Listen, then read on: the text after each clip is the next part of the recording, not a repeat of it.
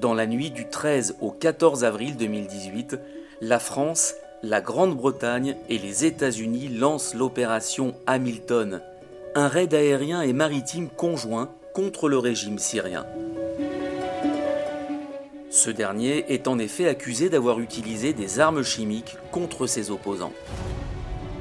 Au total, 107 missiles de croisière sont lancés simultanément. Le raid est très complexe à organiser. Il est aussi à haut risque, tant sur le plan militaire que diplomatique, notamment par la présence des Russes sur le terrain aux côtés des forces de Damas. Trois ans plus tard, les acteurs français de cette mission exceptionnelle nous racontent comment ils ont vécu cette longue, très longue nuit.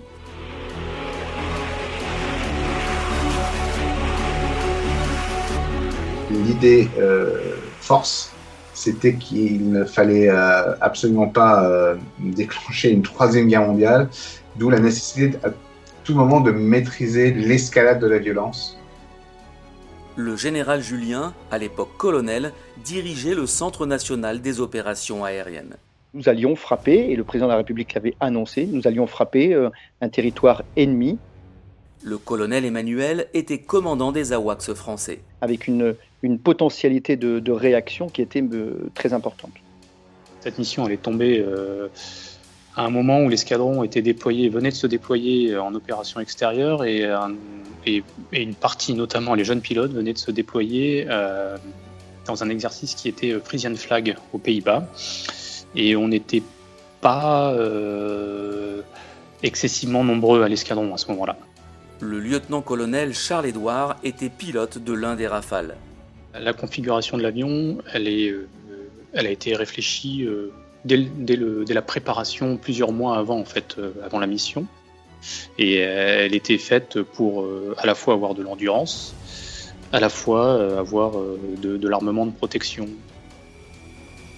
L'avion, il sera pour cette mission, il est équipé de trois gros bidons de 2000 litres, de deux missiles Scalp, les missiles de croisière conventionnels, et puis il est équipé euh, pour euh, l'autodéfense et la protection de deux missiles électromagnétiques et euh, deux missiles Mika infrarouges, et puis bien sûr de toute une suite de, de, guerres électroniques.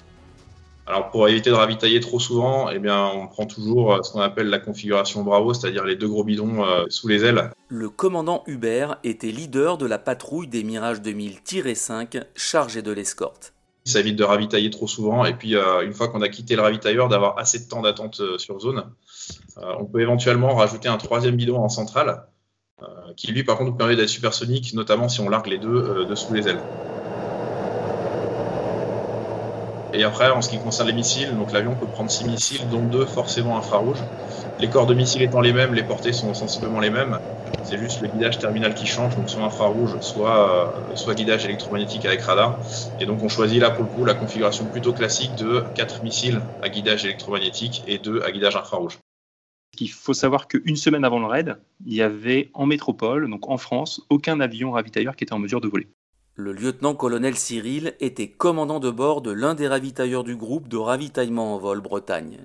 Ce qui était bon, ils étaient soit en opération extérieure, soit notamment aux États-Unis en soutien d'un exercice de la Marine nationale au profit des rafales de la Marine, euh, donc la semaine avant. Donc il a fallu rapatrier ces avions pour une partie, accélérer les plans de, maintenance qui étaient, qui étaient définis euh, pour assurer cette euh, mise en capacité opérationnelle suffisante pour, pour le raid. Il faut préparer rapidement cette opération. Là, on aura moins d'une semaine pour euh, entre le, début et, les frappes. L'adversaire, euh, nous l'avons détecté, nous l'avons vu euh, aisément bien avant d'arriver dans la zone d'opération.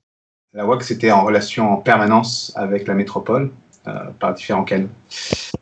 sachant que au fur et à mesure qu'on se rapprochait du théâtre d'opération, la complexité était croissante et, là, il y avait une bascule de, responsabilité. Et donc, l'autorité euh, interarmée de coordination euh, que, j'étais, avec mon adjoint marine, nous prenions en charge euh, les, décisions, ce qui nous permettait euh, d'être, d'avoir à la fois une, une, visibilité fine sur ce qui se passait, d'être très réactif.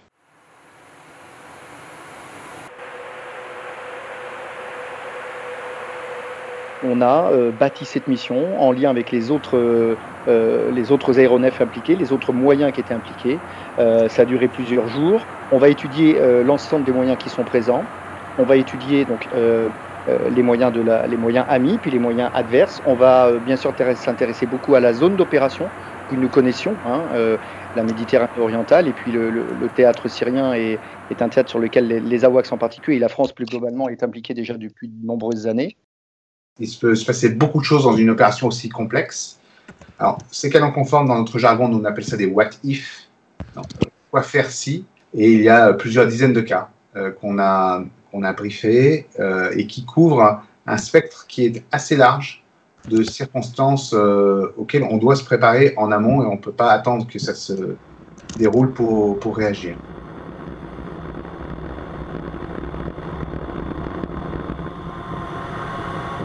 Il y a plusieurs phases. D'abord, une phase de, projection de l'ensemble des moyens euh, vers la zone d'action euh, qui est effectivement euh, au large de la Syrie. Donc toute cette phase de projection, elle est euh, en haute altitude puisque nous sommes accompagnés d'avions ravitailleurs qui vont nous donner la longe pour aller jusque, jusque dans cette zone d'action.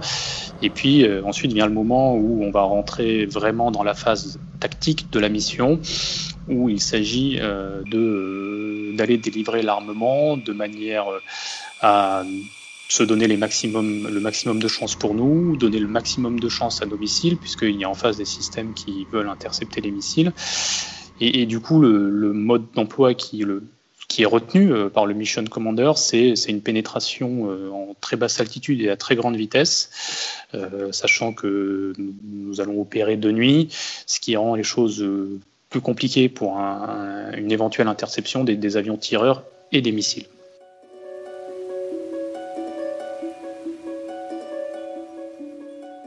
c'était assez, même très silencieux. Toute cette phase de mise en place du décollage de la métropole, la constitution du raid, le transit du raid, eh bien, on était dans la mission dès qu'on a, euh, quitté la métropole. Et donc vraiment cette concentration, ce silence était assez, assez caractéristique, assez caractéristique, eh bien, de l'enjeu de la mission, des risques qui étaient encourus, et chacun dans cette équipage AWACS que j'ai eu la chance de commander euh, allait répéter ses gestes, répéter euh, la séquence. Et je pense que au-delà des directives que, euh, que, je pouvais donner pour encore une fois prendre en compte les derniers éléments, c'était vraiment, j'étais convaincu que chacun dans sa tête rejouait sa, son rôle, rejouait sa partition.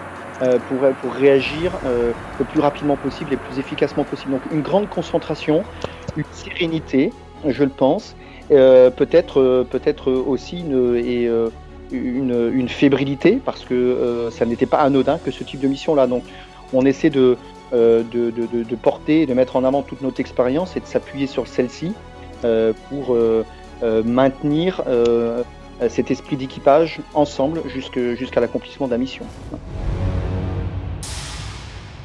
la, phase de, pénétration prend, plusieurs euh, minutes parce que sans, donner les détails et les distances, mais euh, l'idée est d'être euh, discret depuis assez loin pour arriver indétecté. Donc, si vous voulez, le, cadencement s'accélère.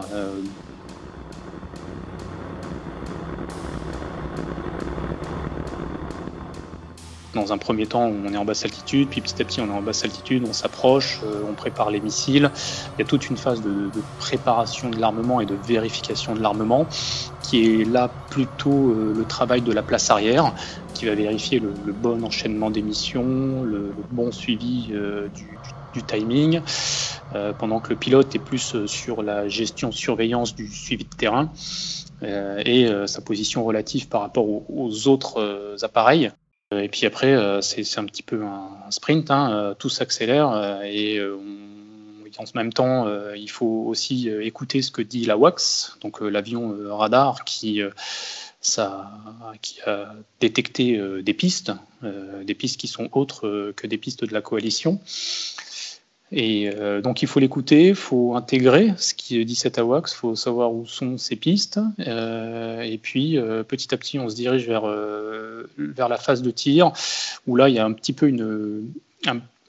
on inverse les rôles, c'est-à-dire que le tir de l'armement est à la charge du pilote, et, le, navigateur à ce moment-là va reprendre la, situation tactique extérieure, va vérifier que tout est bon, tout ce qui est autour de l'avion est conforme à la préparation et le pilote se concentre sur la phase de tir parce que là, ce qui est indispensable de respecter, c'est des paramètres de tir, des paramètres de cap, des paramètres de vitesse, des paramètres de hauteur, des paramètres de, timing.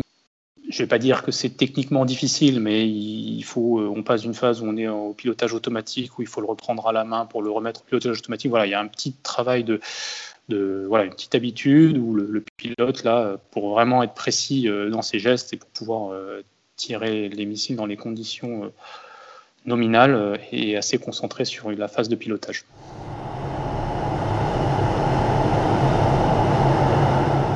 L'environnement est dense parce que bah, y a tous les chasseurs français, chaque chasseur aimé.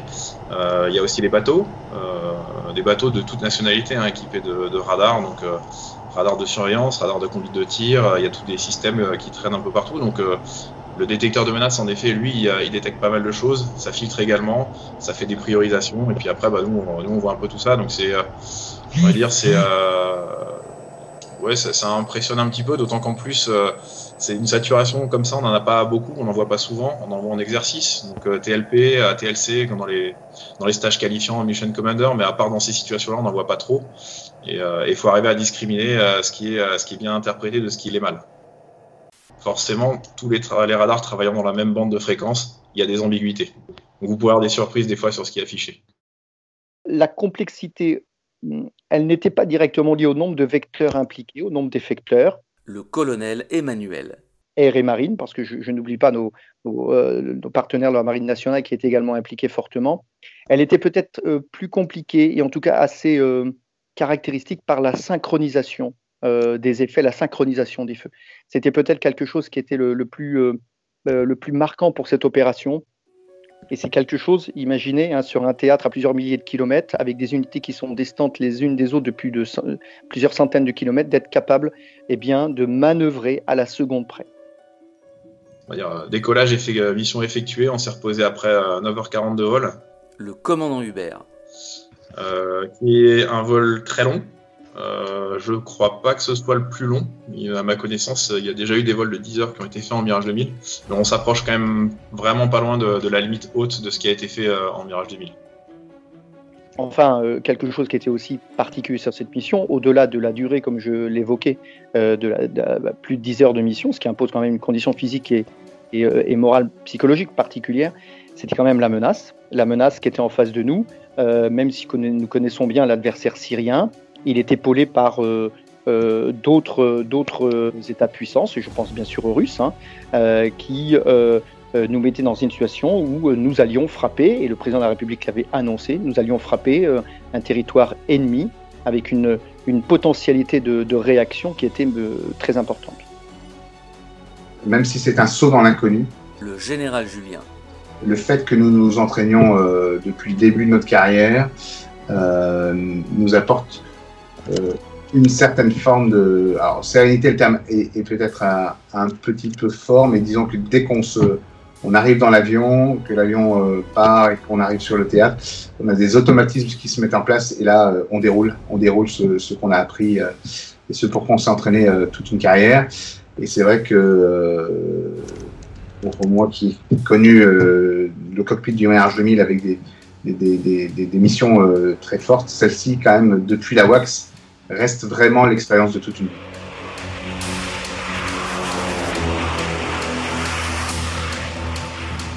L'opération Hamilton, avec le général Julien, à l'époque colonel, commandant du Centre national des opérations aériennes, le colonel Emmanuel, commandant des AWACS français, le commandant Hubert, leader de la patrouille des Mirages 2000-5, le lieutenant-colonel Charles-Édouard, pilote de l'un des Rafales, le lieutenant-colonel Cyril, commandant de bord de l'un des ravitailleurs. Un podcast de Frédéric Lert et Jérôme Bonnard pour Aérobuzz.